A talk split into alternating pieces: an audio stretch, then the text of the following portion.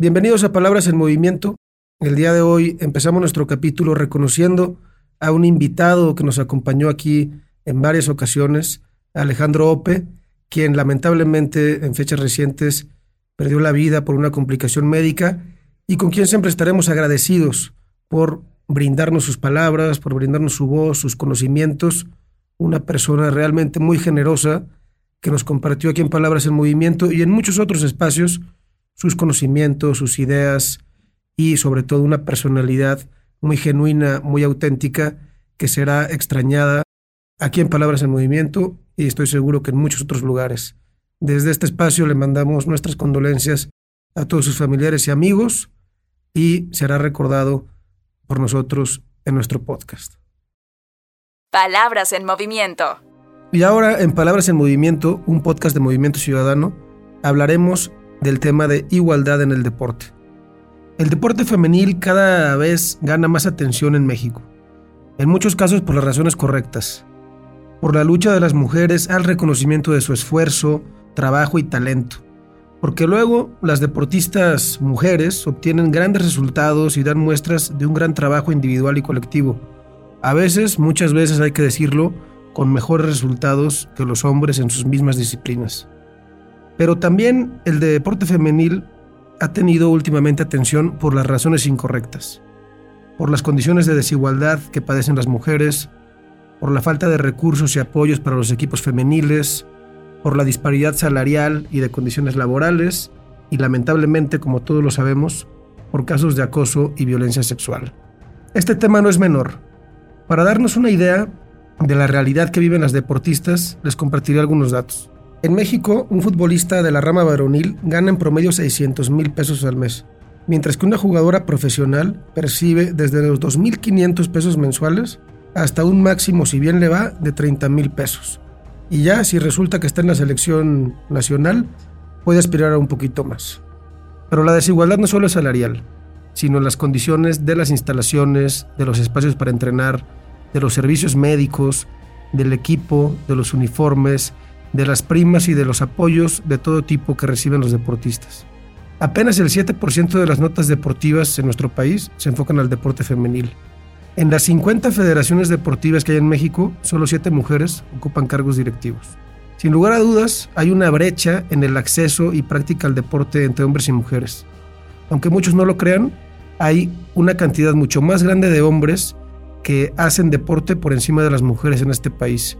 Y eso no tiene que ver sino otra cosa más que con factores estructurales de nuestros espacios públicos, de nuestras comunidades, de las condiciones de seguridad en las calles, de nuestra movilidad, en fin, de los factores que configuran nuestra vida en sociedad.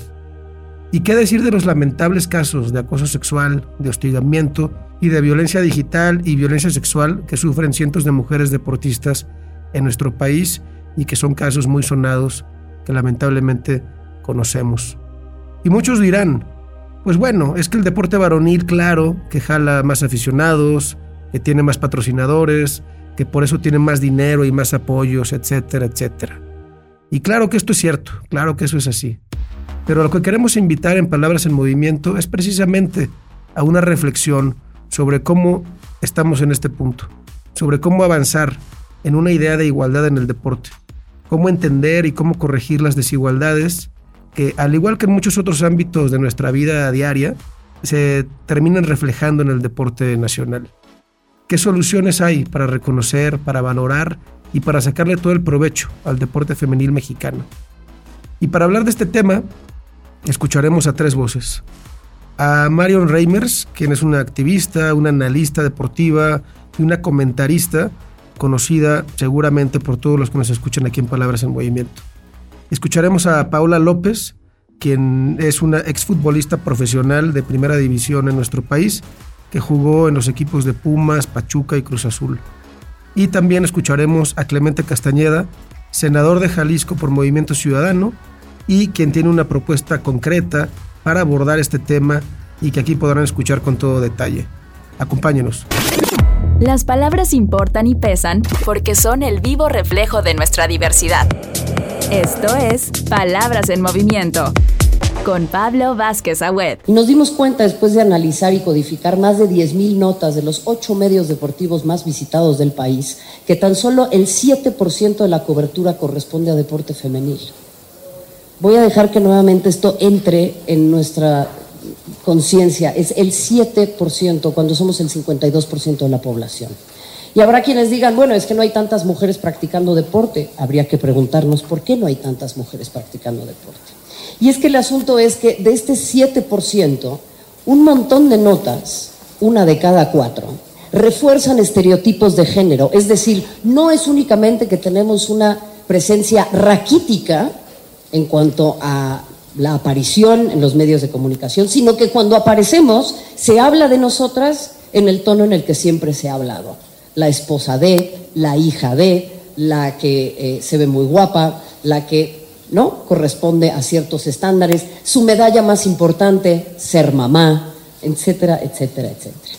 ¿Y qué sucede con esto? Que cuando empiezan a destacarse las mujeres en un ámbito históricamente masculino, como lo es el deporte, no únicamente el periodismo deportivo, tenemos eh, una tendencia, y ustedes notarán esto en este año de Copa del Mundo del 2023 en Australia y Nueva Zelanda, no se pierdan el Mundial, próximo año de Juegos Olímpicos y Paralímpicos, que hay una cosa que a mí me gusta llamar el fetiche de la herida o eh, la pornomiseria, o digamos que la romantización de las carencias que es hablar de cómo los esfuerzos individuales se destacan, ¿no? de cómo una y otra vez las mujeres pudimos ir en contra de todos estos obstáculos y vicisitudes y al final triunfamos.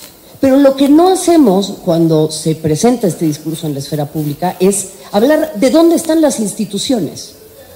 Porque al destacar el esfuerzo individual de ciertos personajes, lo que no estamos viendo es que estamos destacando también implícitamente una ausencia institucional en donde las nadadoras van y venden trajes de baño para poder financiarse un viaje a X o Y competencia y esto le llevamos viendo décadas. Entendamos que hay una ausencia institucional muy fuerte en el apoyo a nuestras deportistas y en lograr una paridad salarial, pero que también se traduzca en una paridad de intereses. ¿Y por qué digo esto? Porque no todas las violencias son acciones.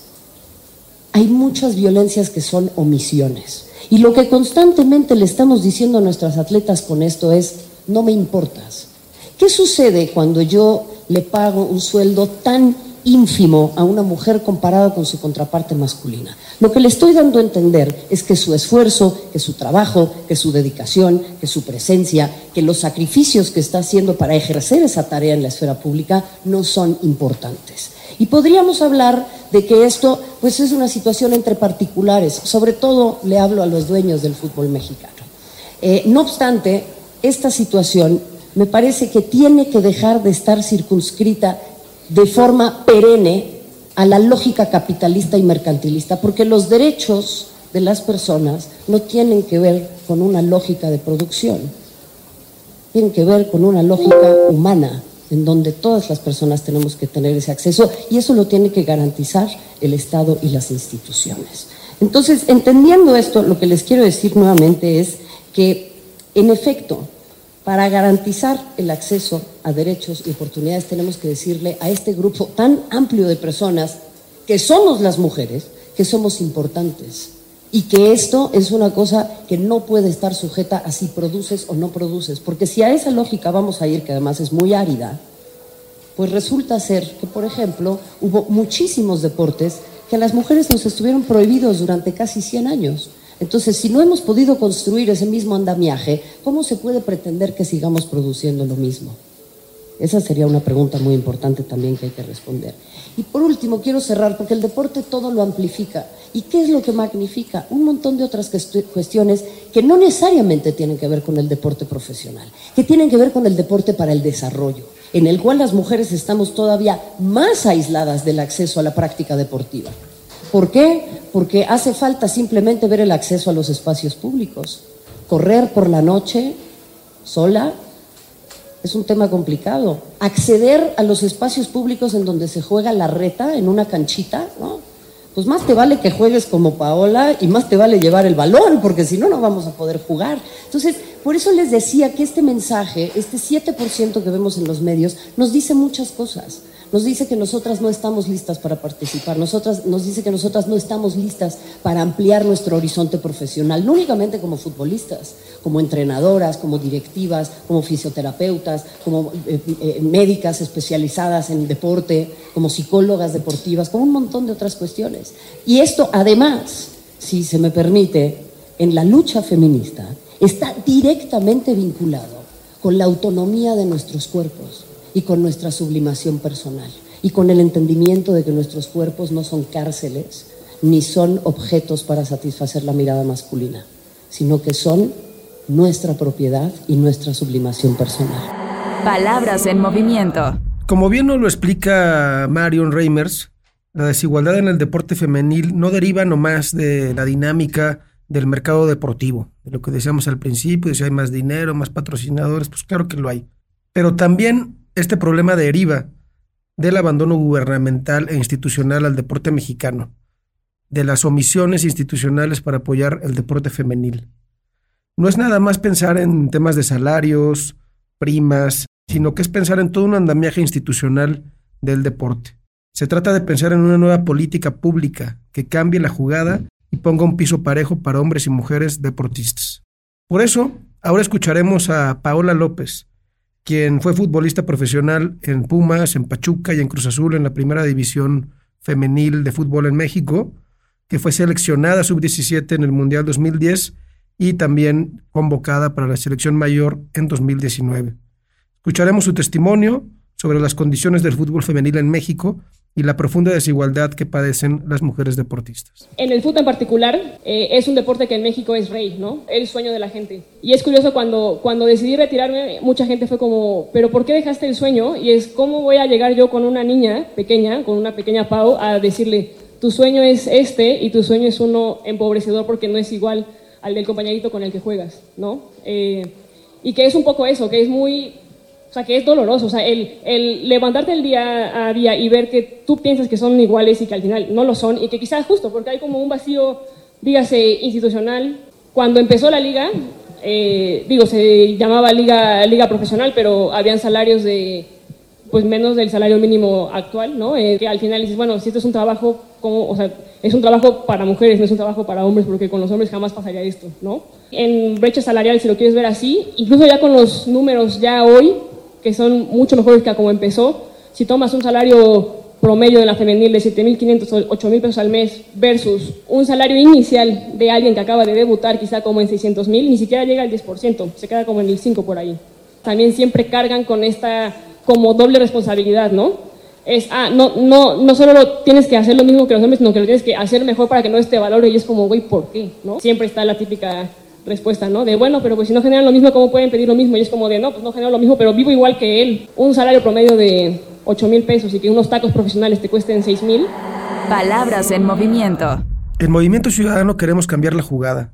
Por eso desde el Senado de la República, el coordinador parlamentario, el senador Clemente Castañeda por Jalisco, propuso una iniciativa para el deporte femenil con miras a alcanzar un panorama de igualdad en el deporte y de reducir las brechas de desigualdad, sin simplismos, sino con una compleja visión de cómo construir una política pública basada en la perspectiva de género. Escúchenlo. Lo que estamos tratando de hacer es de llamar la atención sobre esta problemática que ya nos han explicado aquí y empezar a tomar medidas para cambiar la jugada. Esa es parte de lo que tenemos en mente, de lo que tenemos en el corazón desde Movimiento Ciudadano. El deporte es algo que a los mexicanos y a las mexicanas nos llena de orgullo, nos llena de pasión y nos llena de alegría.